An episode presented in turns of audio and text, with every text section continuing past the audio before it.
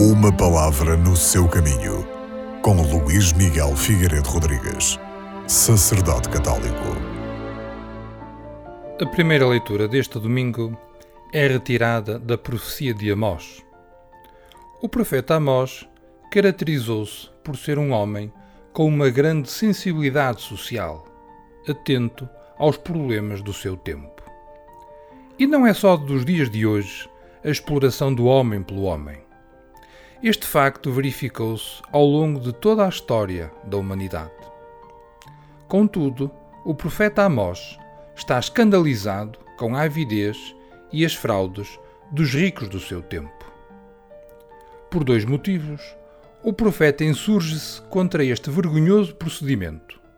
Primeiro, porque não lhe é estranha a condição humilhante dos pobres e trabalhadores. Sente-se afetado, sente-se triste, percebe que isso não está nos desígnios de Deus. Depois, o segundo motivo, porque sendo o povo judeu o eleito de Deus, é para o mundo pagão um contra-testemunho.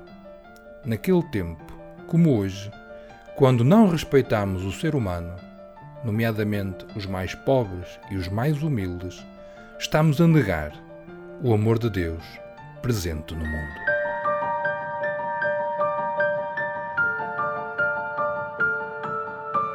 Uma palavra no seu caminho.